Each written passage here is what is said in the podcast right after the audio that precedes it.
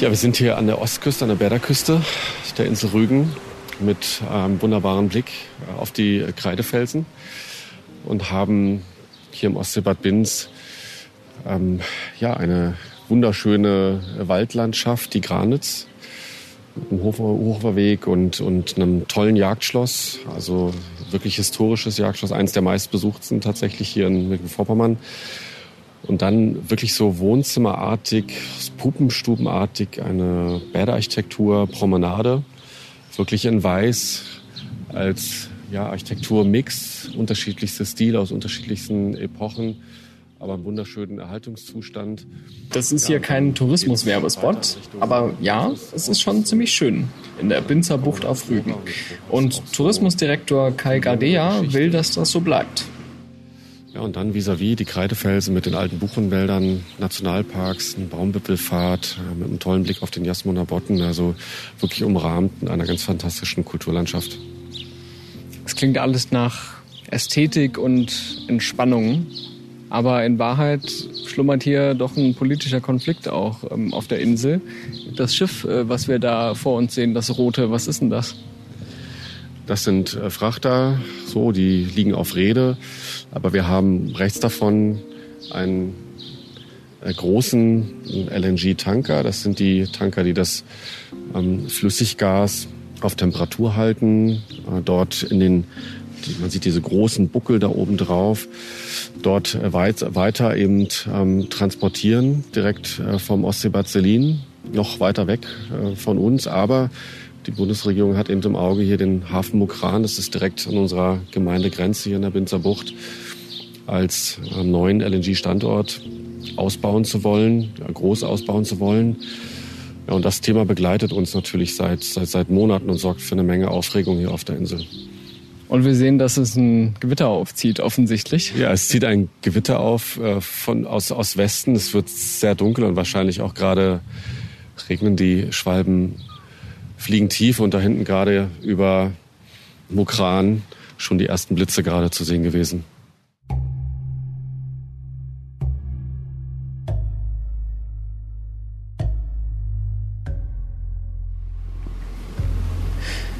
Mukran. Das ist für viele auf der größten deutschen Insel gerade ein Reizwort. Am Hafen von Mukran, einem Ortsteil der Stadt Sassnitz auf Rügen, soll ein Terminal für LNG entstehen. Liquefied Natural Gas, also verflüssigtes Erdgas. Das ist eine Das war die Fähre in Binz. Jedenfalls Liquefied Natural Gas, also verflüssigtes Erdgas, das ist einer dieser Begriffe, die vor Russlands Überfall auf die Ukraine eher wenige Leute beschäftigt haben.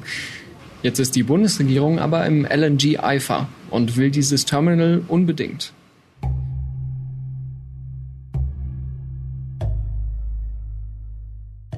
Der Bedarf ist so, dass wir, nachdem es keinen Gas aus Russland mehr gibt, nicht alleine mit den an der Nordseeküste jetzt schnell und in großem Tempo entstehenden neuen zusätzlichen Terminals und den Importen aus den westeuropäischen Häfen und den der norwegischen Pipeline zurechtkommen, sondern dass wir auch im Osten Deutschlands eine Importinfrastruktur brauchen. Das war Olaf Scholz vor zwei Monaten auf Rügen. Nächste Woche soll im Bundestag die Entscheidung für den Standort Mukran fallen. Aber zu welchem Preis? Hier ist Stimmenfang, der Politikpodcast des Spiegel. Ich bin Marius Mestermann und ich melde mich heute von der Insel Rügen, man hört es vielleicht. Wer noch nie hier war, so wie ich vor dieser Woche, muss sich das so vorstellen. Die Insel liegt vor der Küste von Mecklenburg-Vorpommern ich bin von Berlin über Stralsund über eine Brücke rübergefahren und dann einmal quer bis zur östlichen Küste.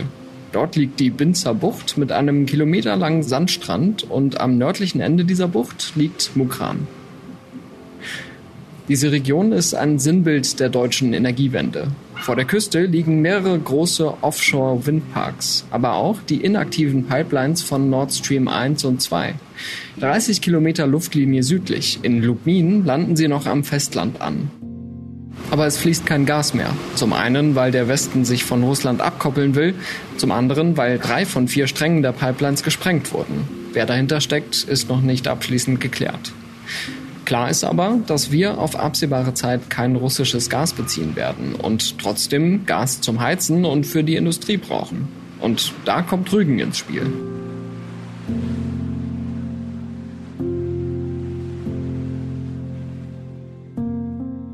Kai Gadea zeigt mir die Strandpromenade von Binz. Er ist hier nicht nur Tourismusdirektor, sondern seit dem Frühjahr auch einer der Wortführer der Proteste gegen LNG.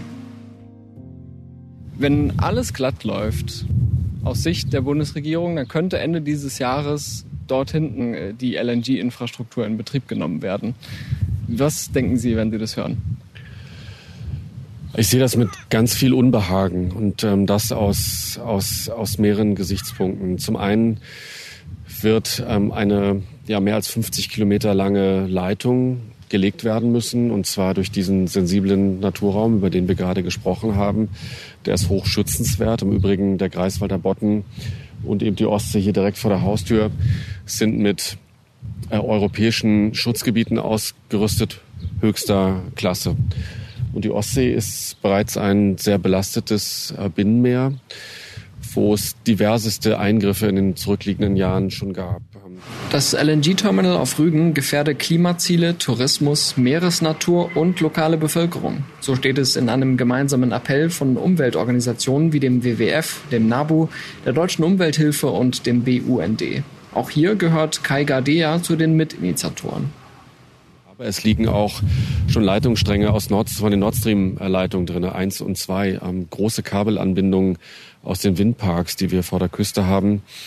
Und ähm, alle diese Eingriffe machen was mit dem Meeresboden und, den, äh, und der marinen äh, Flora und Fauna. Womit rechnen Sie, was man dann hier am Horizont zum Beispiel sehen würde? ist ja jetzt schon zu sehen, was hier an, an Belastungen da ist. Da vorne ist eine große äh, Plattform drauf. Daneben liegt ein, ein Schlepper, der hält das in Position. Hier geradezu ist ein LNG-Tanker, ein kleinerer, der lädt im Moment noch um. Und am Wochenende war zu sehen, waren hier fünf Schiffe, alle zum, zum LNG-Umschlag. Was befürchten Sie denn als Auswirkungen, sollte es äh, wie geplant zu diesem Terminal kommen?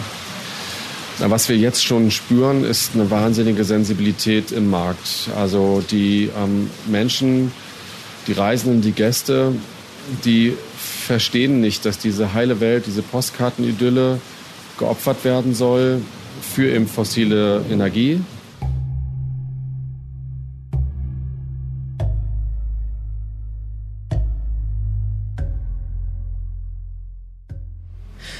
Gibt in Binz eine Seebrücke. Ich schaue gerade darauf, hier von meinem Platz.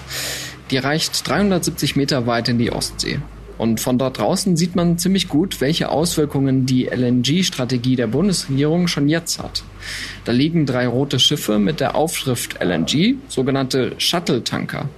In Lubmin am Festland, da gibt's nämlich schon ein schwimmendes Terminal, das das Flüssiggas wieder in den gasförmigen Zustand versetzt.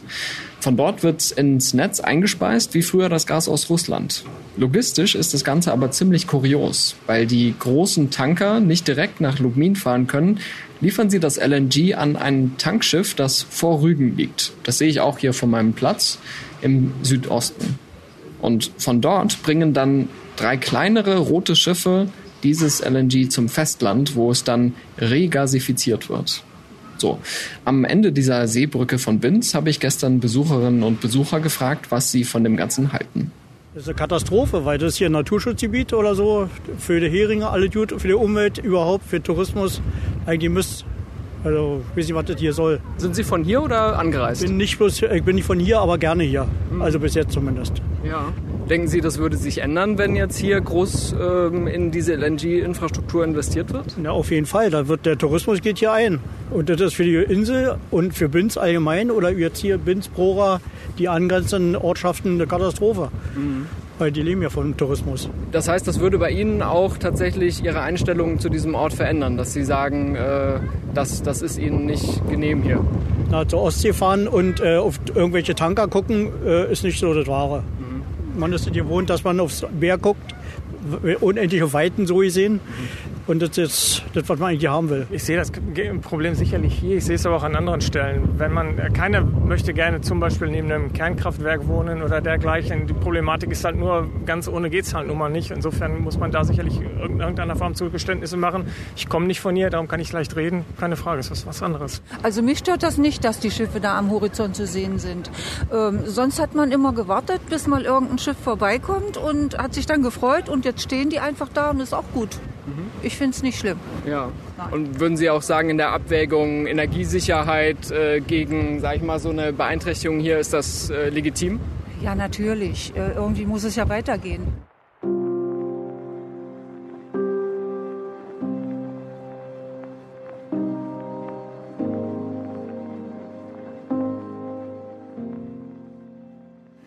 Aber muss es LNG auf Rügen sein? Tourismusdirektor Kai Gardea argumentiert, dass die Region schon mit großen Offshore-Windparks zur Energiewende beitrage. Die sind von Binz aus nicht zu sehen, aber der Hafen Mukran fungiert als Logistikzentrale für diese Anlagen. Das ist eben die Antwort, die wir gerne haben wollen, aber eben äh, keine fossilen Impacts und keine fossilen Investitionen und auch die Fragestellung von womöglichen Nachnutzungen, Wasserstoff und so weiter sind sowas von ungeklärt und haben aber trotzdem zur Folge, dass wir eben diese höheren Eingriffe mit dem großen Leitungsbau hier in Richtung Mukran eben nach wie vor dann zur Debatte haben und das sind unsere Schmerzen, die wir, die wir hier sehen, wenn Heimat und Zuhause in so einer undemokratischen Art und Weise eben zerstört werden. Mit undemokratisch meint Kai Gardea, dass das Terminal gegen den Willen vieler Menschen auf Rügen gebaut werden soll. Seit das Vorhaben im Februar bekannt wurde, haben die Proteste schon einiges bewirkt. Ursprünglich wollte das Wirtschaftsministerium von Robert Habeck Offshore-Plattformen für LNG vor dem Urlaubsort Selin errichten lassen. Die Location sehe ich von hier aus im Südosten. Im März schwenkte das Ministerium dann auf Mukran um. Denn dort gibt es schon einen Hafen, der jetzt zum LNG-Terminal umgerüstet werden soll. Robert Habeck war im Mai selbst dort und hat gesagt, das Ziel ist, äh, zum Winter hin Leitungen verlegt zu haben und dann, alles vorausgesetzt, es ist genehmigungsfähig, dann auch vom Hafen Mukran aus die Gasversorgung für den Osten Deutschlands oder für Deutschland dann auch insgesamt bereitstellen zu können. Wenn wir das noch in diesem Jahr schaffen wollen, müsste man im Sommer anfangen zu bauen, damit man nicht in die Heringsleichsaison im nächsten Winter kommt. Das ist alles extrem anspruchsvoll. Also eine Garantie, dass das gelingt, kann keiner inzwischen mehr geben.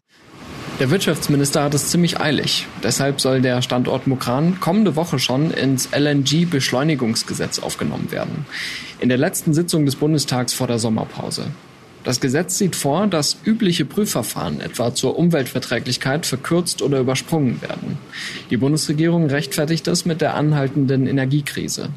Aber brauchen wir diese LNG-Kapazitäten wirklich? Das habe ich meinen Kollegen Stefan Schulz gefragt, der für den Spiegel über Energiepolitik berichtet. Dem Wirtschaftsministerium geht es halt viel darum, sogenannte Redundanzen zu schaffen. Das gibt's halt immer in der Energieinfrastruktur. Also das hast du auch bei Stromleitungen. Da hast du auch mindestens immer eine große Überleitung mehr, als du ähm, eigentlich benötigst, weil es kann halt immer sein, dass was passiert. Ne? Entweder ein technischer Fehler oder ein Sabotageakt. Wir hatten es kürzlich in der Ostsee mit Nord Stream, die Sprengung der Pipelines. Bei Rügen kommt halt noch dazu, Lubmin, da sind halt ja auch Nord Stream 1 und 2 angedockt und ähm, da ist halt dahinter ein ganzes Netzwerk an ähm, eben Pipelines. Nicht nur jetzt nach Ostdeutschland, sondern auch nach Bayern, auch nach Tschechien. Und ähm, das ist sozusagen, sind eigentlich so die beiden Hauptgründe, warum jetzt ausgerechnet da und warum eben noch so ein Riesenteil, obwohl man es jetzt von der reinen Versorgung her nicht braucht. Ja, wer erinnert sich nicht, wie wir letzten Herbst nervös den Stand der Gasspeicher verfolgt haben, ob es auch für den Winter reicht. Aktuell sind die Speicher zu 80 Prozent gefüllt. Die Bundesnetzagentur schreibt in ihrem jüngsten Lagebericht, um die Gasversorgung für den kommenden Winter zu sichern, muss bis zum 1. September ein Speicherfüllstand von 75 Prozent erreicht werden. Das Speicherziel wurde bereits im Juni erreicht. Warum also die Eile beim LNG-Terminal auf Rügen? Robert Habeck argumentiert, dass die Gaspreise wieder steigen könnten, wenn die Speicher nicht ausreichend nachgefüllt werden. Aktuell macht LNG um die 10 Prozent der täglichen Gasimporte nach Deutschland aus. Bislang sind auch erst drei Terminals in Betrieb. In Wilhelmshaven und Brunsbüttel an der Nordsee und eben in Lubmin. Dabei handelt es sich um sogenannte Regasifizierungsschiffe, also schwimmende Terminals, die das LNG wieder in Gas verwandeln können. Ende des Jahres könnten es dann schon sechs solcher Terminals sein mit einer Gesamtkapazität von 30 Milliarden Kubikmeter pro Jahr. Dazu sagt die Bundesregierung, das allein entspricht mehr als der Hälfte der gesamten Gasmenge, die 2021 durch die Pipelines aus Russland nach Deutschland geflossen ist. Zusätzlich liefern Partnerländer wie Norwegen, die Niederlande, Belgien und Frankreich Gas per Pipeline. Dass uns LNG dabei hilft, schnell von Russland unabhängig zu werden, ist klar. Die Frage ist aber, ob es perspektivisch wirklich so große Kapazitäten braucht und ob dafür Terminals im Hauruck-Verfahren auf einer Urlaubsinsel gebaut werden müssen. Mein Kollege Stefan Schulz nennt allerdings noch ein anderes Argument für mehr Terminals. Dafür müssen wir uns kurz in den Winter zurückversetzen. Da gab es sogenannte Nachfragespitzen und da stauten sich halt die Tanker wirklich auf See vor den LNG-Terminals und konnten gar nicht schnell genug das Zeug loswerden. Wenn es dann mal knapp ist und man muss über Gebühr auf diese LNG-Terminals ausweichen, dann brauchst du halt im Notfall mehr von den Dingern. Und die meiste Zeit brauchst du die wahrscheinlich nicht und die stehen rum und das ist natürlich doppelt ärgerlich, weil man ja auch jetzt schnell raus will, insgesamt aus der Erdgasversorgung. Nur das wird eben auch noch 10, 15 Jahre dauern, bis man da wirklich raus ist und das deshalb hat man jetzt diese etwas absurde Situation, dass man eben dann noch für mehrere Milliarden Euro diese Dinger bauen muss, um halt wirklich die Versorgung sicherzustellen. Und solange nichts passiert, hast du halt die Leute, die sagen, ist doch total sinnlos und ähm, Verschwendung von Steuergeld und schlecht für die Umwelt und so weiter und wir wollen noch raus. Aber wenn jetzt was passieren würde, so wie letzten Winter, dann wäre das Geschrei natürlich groß, wenn es die Dinger nicht gäbe.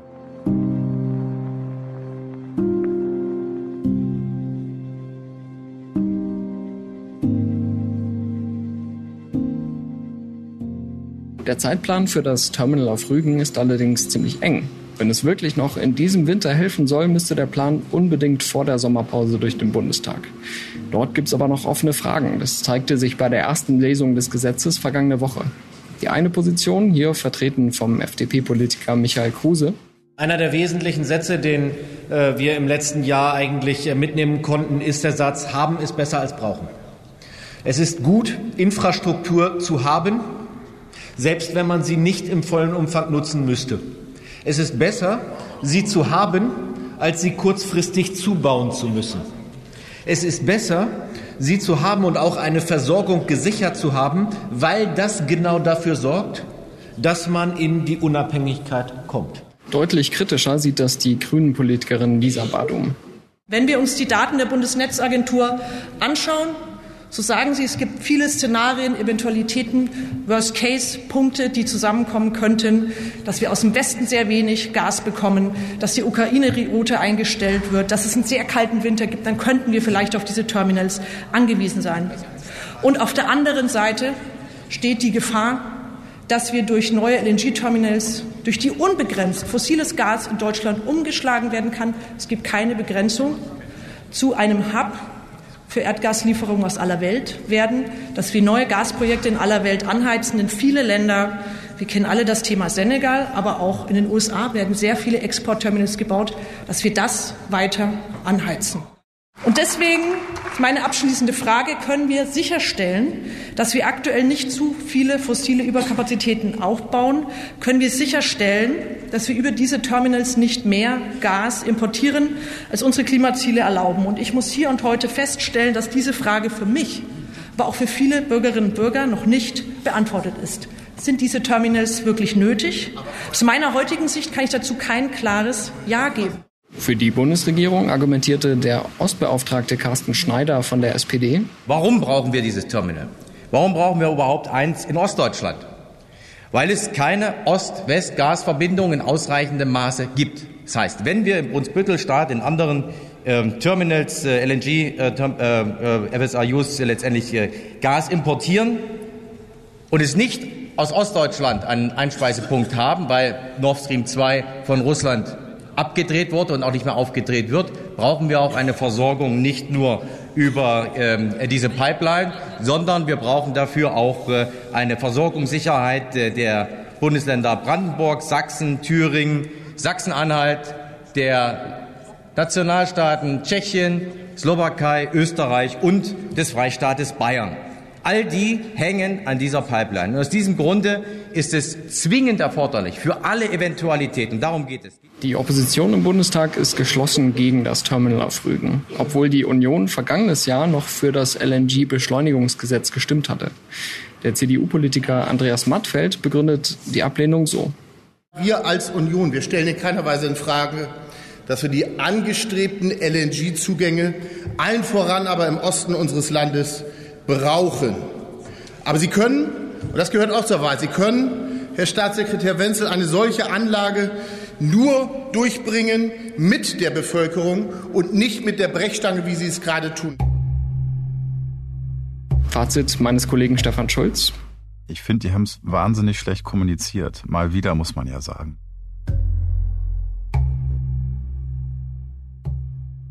Tatsächlich fehlen auch noch einige Details über die Dimension und Ausgestaltung der Infrastruktur in Mukran. Das Wirtschaftsministerium hat die Pläne immerhin schon von vier auf zwei schwimmende Terminals heruntergeschraubt. Somit hätte der Standort eine Kapazität von 10 Milliarden Kubikmetern Gas pro Jahr. Christian von Hirschhausen bezweifelt, dass wir die brauchen. Er ist Forschungsdirektor am Deutschen Institut für Wirtschaftsforschung in Berlin. Sein Bereich heißt internationale Infrastrukturpolitik und Industrieökonomie. Ich treffe ihn in Binz. Die Gemeinde hat ihn und sein Forschungsteam zu einer Exkursion eingeladen. Vom Sandstrand bis zum womöglich künftigen LNG-Terminal in Mukran. Auf der Seebrücke von Binz kommen wir ins Gespräch. Wir beschäftigen uns seit Beginn des äh, Ukraine-Krieges sehr intensiv mit der Thematik und haben vier Kurzstudien erstellt. Die erste war im April 2022, die letzte ist jetzt aus dem Februar 2023, bei denen wir zu dem Schluss gekommen sind, dass zum einen der, die Beschaffung kurzfristiger Mengen äh, mit äh, schwimmenden Terminals äh, sinnvoll gewesen ist im letzten Jahr und auf der anderen Seite vor dem Hintergrund der energiepolitischen und klimapolitischen Ziele der Bundesregierung, nämlich Klimaneutralität, äh, keine ökonomische und energiewirtschaftliche Notwendigkeit ist, feste Terminals zu bauen. Mhm. Was glauben Sie denn steckt dann dahinter, wenn Sie das Argument zum Beispiel auch der Bundesnetzagentur äh, nicht annehmen, dass man sich hier gegen eine Gasmangellage wappnen möchte? Ich denke, dass wir in den letzten äh, zwölf Monaten gesehen haben, dass die äh, Gasversorgung sich äh, stabilisiert hat. Die Preise sind rückläufig gewesen, die äh, Versorgungslage ist auskömmlich. Vor dem Hintergrund rückläufiger Nachfragen und vor dem Hintergrund der guten Kooperation mit den Nachbarländern sehen wir äh, Erdgas als eine Ausstiegstechnologie und ein Ausstiegsenergieträger, genauso wie Kohle. Und man sollte dort nicht Kapazitäten schaffen, äh, die darauf zielen, Erdgas in größerem Maße in Deutschland zu verbrennen. Das heißt, Sie würden der Bundesregierung raten, dieses Vorhaben hier abzubrechen? Wir haben anhand von Szenariorechnungen äh, gezeigt, dass äh, der Bau neuer äh, fester Flüssiggasterminals in Deutschland energiewirtschaftlich nicht, notwendig ist und das bezieht sich natürlich auch auf Rügen. Hirschhausen bezweifelt die Argumente der Bundesregierung. Wo sind die Belege für eine drohende Gasmangellage? Die Märkte haben sich beruhigt, die Preise sind wieder runtergegangen. Warum braucht es unbedingt ein Terminal auf Rügen, wenn sich das LNG auch an anderen Standorten ins Netz einspeisen lässt? Auf diese Fragen habe er noch keine überzeugende Antwort bekommen, sagt er mir. Schon im Februar hatte er zusammen mit anderen Forscherinnen und Forschern geschrieben, dass Deutschland keine weiteren LNG-Kapazitäten benötige. Auch der Kölner Think Tank New Climate Institute spricht von Überkapazitäten und sorgt sich um die Folgen fürs Klima. Das Energiewirtschaftliche Institut an der Uni Köln kam zu einem ähnlichen Ergebnis. Natürlich lässt sich der Gasbedarf schwer vorhersagen. Vieles hängt von der Geschwindigkeit beim Ausbau der erneuerbaren Energien und von der Lage in anderen europäischen Ländern ab. Aber es gibt zumindest erhebliche Zweifel, ob es sinnvoll ist, jetzt so schnell so viel Infrastruktur aufzubauen. Ich verlinke die Details zu den Studien in den Show Notes. Mein Kollege Stefan Schulz ordnet die Lage so ein.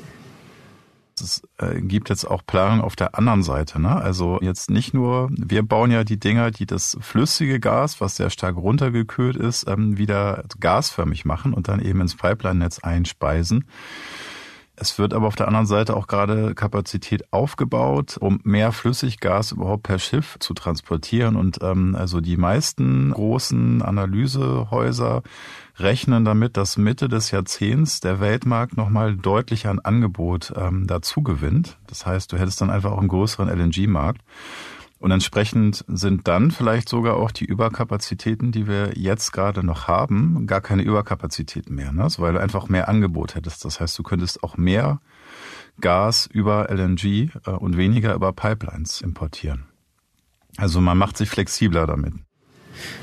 Über LNG an sich könnte man jetzt noch viel mehr reden. Über Fracking-Gas aus den USA, über Deals mit Katar, über die hohen Kosten und den Energiebedarf für die Regasifizierung. Und natürlich über die Auswirkungen aufs Klima. Sollte Deutschland zum Beispiel in Versuchung kommen, auf Dauer in großem Umfang LNG zu nutzen. Dazu gibt's noch ein paar Links in den Show Notes.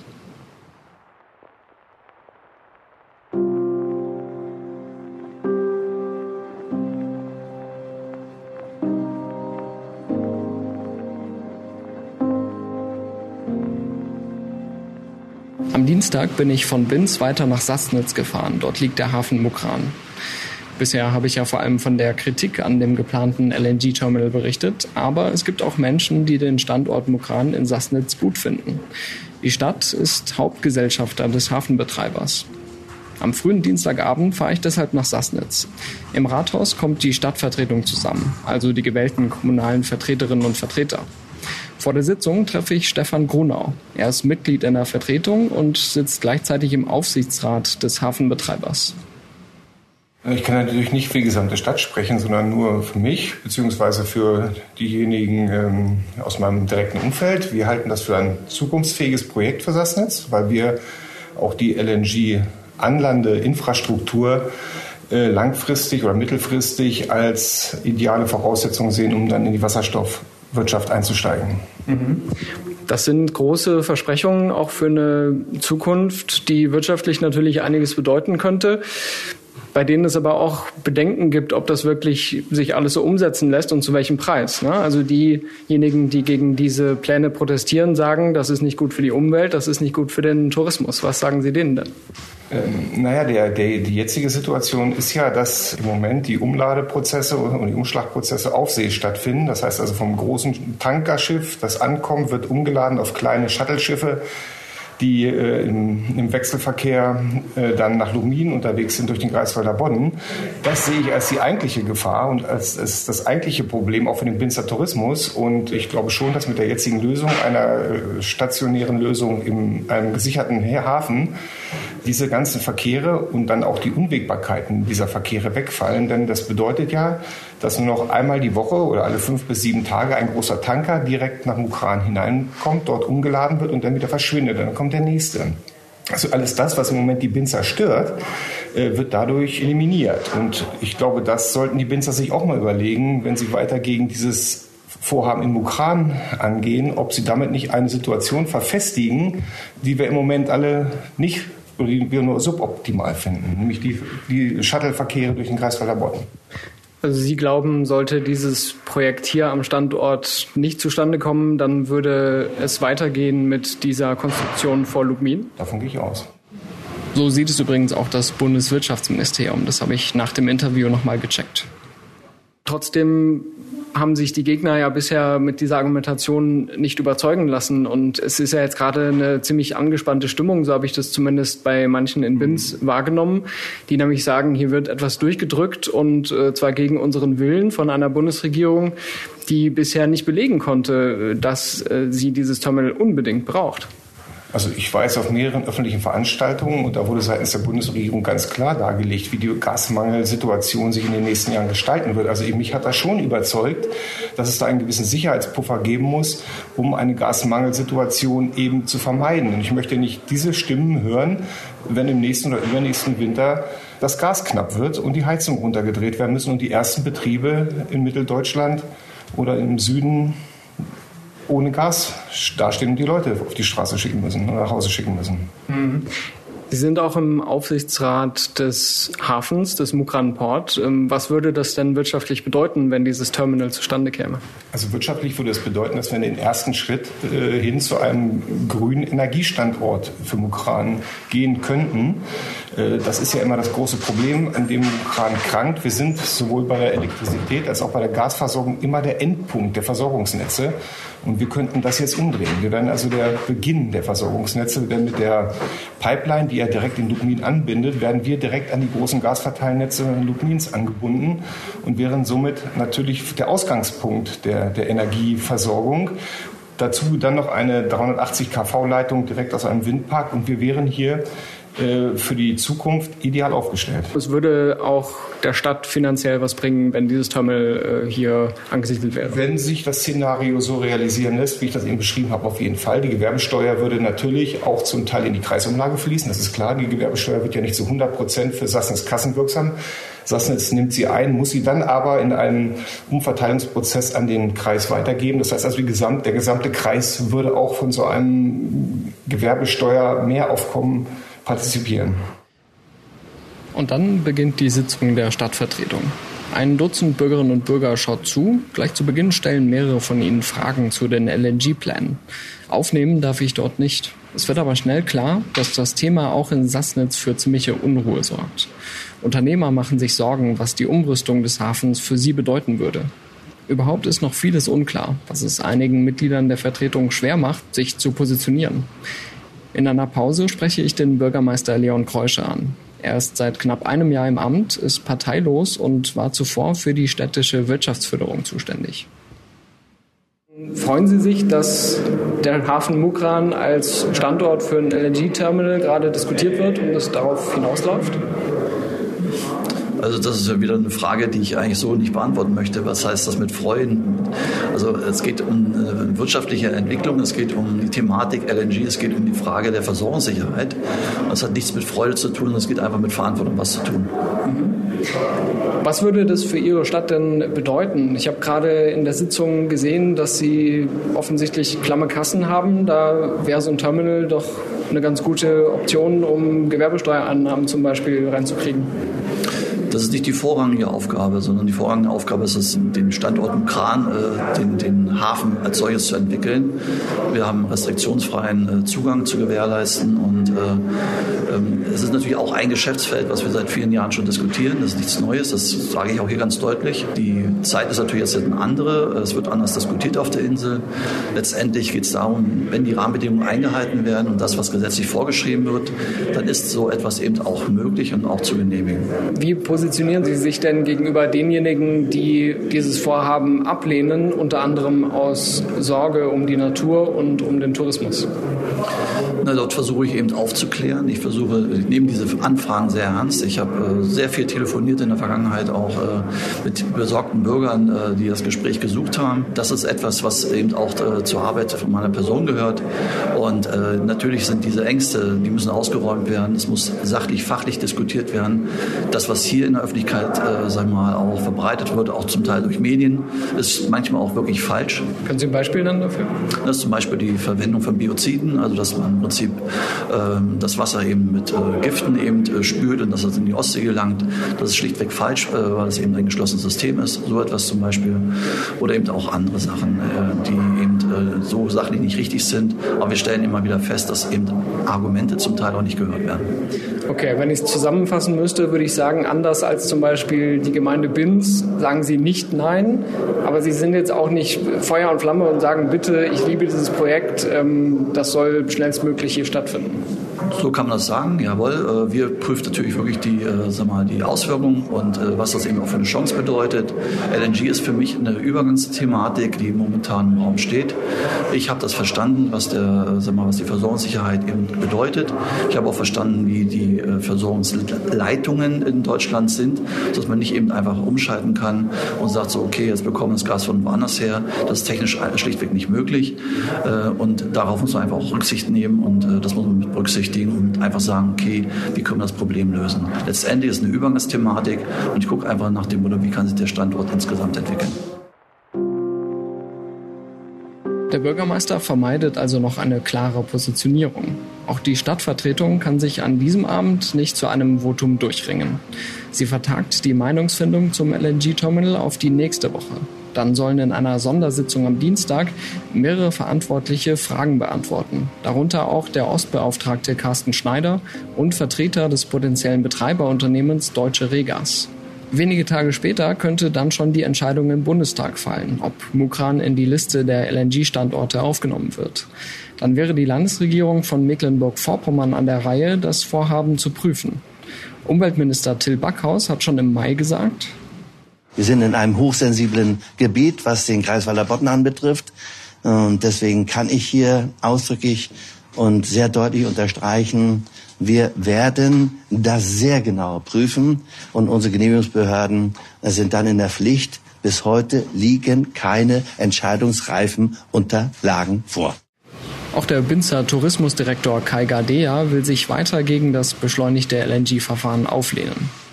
Wenn die Politik sich entscheidet, auf dem Wege des Beschlusses äh, im Bundestag den Standort hinzuzunehmen, steht lediglich ein Standort im Gesetz.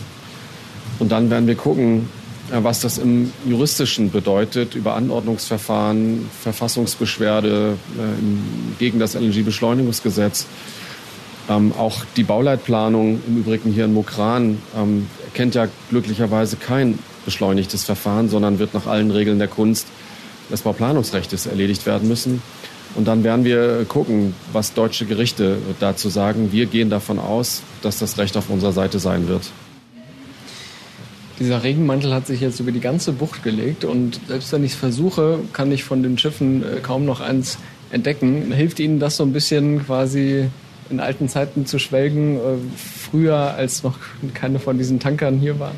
Ja, dann war deutlich immer die Sonne da und wir hatten Fernsicht und wenn man sich überhöht hingestellt hat, dann war der Blick nach Bornholm sichtbar, aber eben ohne Schiffe. Und das ist ja auch eine, das ist ein, eine kosmetische Diskussion. Auf der anderen Seite, auf der, auf der äh, Betrachtung der weiteren Hinzunahme von Schiffsbewegungen, auch durch den Ausbau in Swenemünde, sind 50 Prozent Schiffsbewegungen mehr vor der Insel Rügen, diskutieren wir halt immer auch Umwelt und Natur mit. Und, und nicht nur die Gefühle, die wir als Einwohner hier haben oder als Verantwortliche haben und auch nicht in der Verantwortung für unsere Gäste, sondern immer geguckt auf das, was das Beste ist für die Natur hier vor Ort.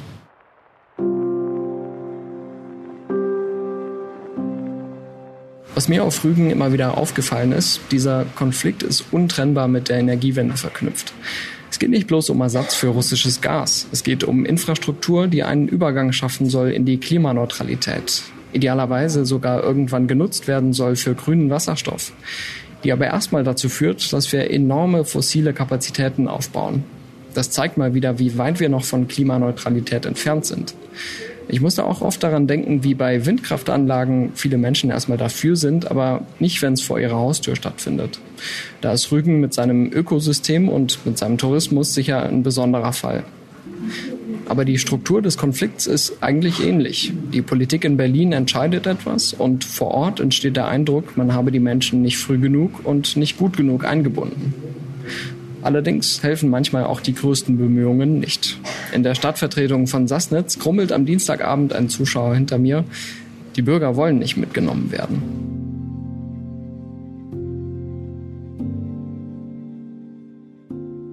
Das war Stimmenfang, der Politik-Podcast des Spiegel. Ich fahre da mal zurück nach Berlin. Leider, leider. Aber ich würde mich über Feedback zu dieser Folge freuen unter stimmenfang.spiegel.de. Mein Name ist Marius Mestermann und ich bedanke mich bei Olaf Häuser für die redaktionelle Unterstützung und bei Philipp Fackler für die Mischung dieser Folge. Unsere Musik kommt von Soundstripe und von Davide Russo. Wir hören uns nächste Woche wieder. Es ist ja immer genug los. Und zum Schluss einfach noch ein bisschen Ostsee-Feeling.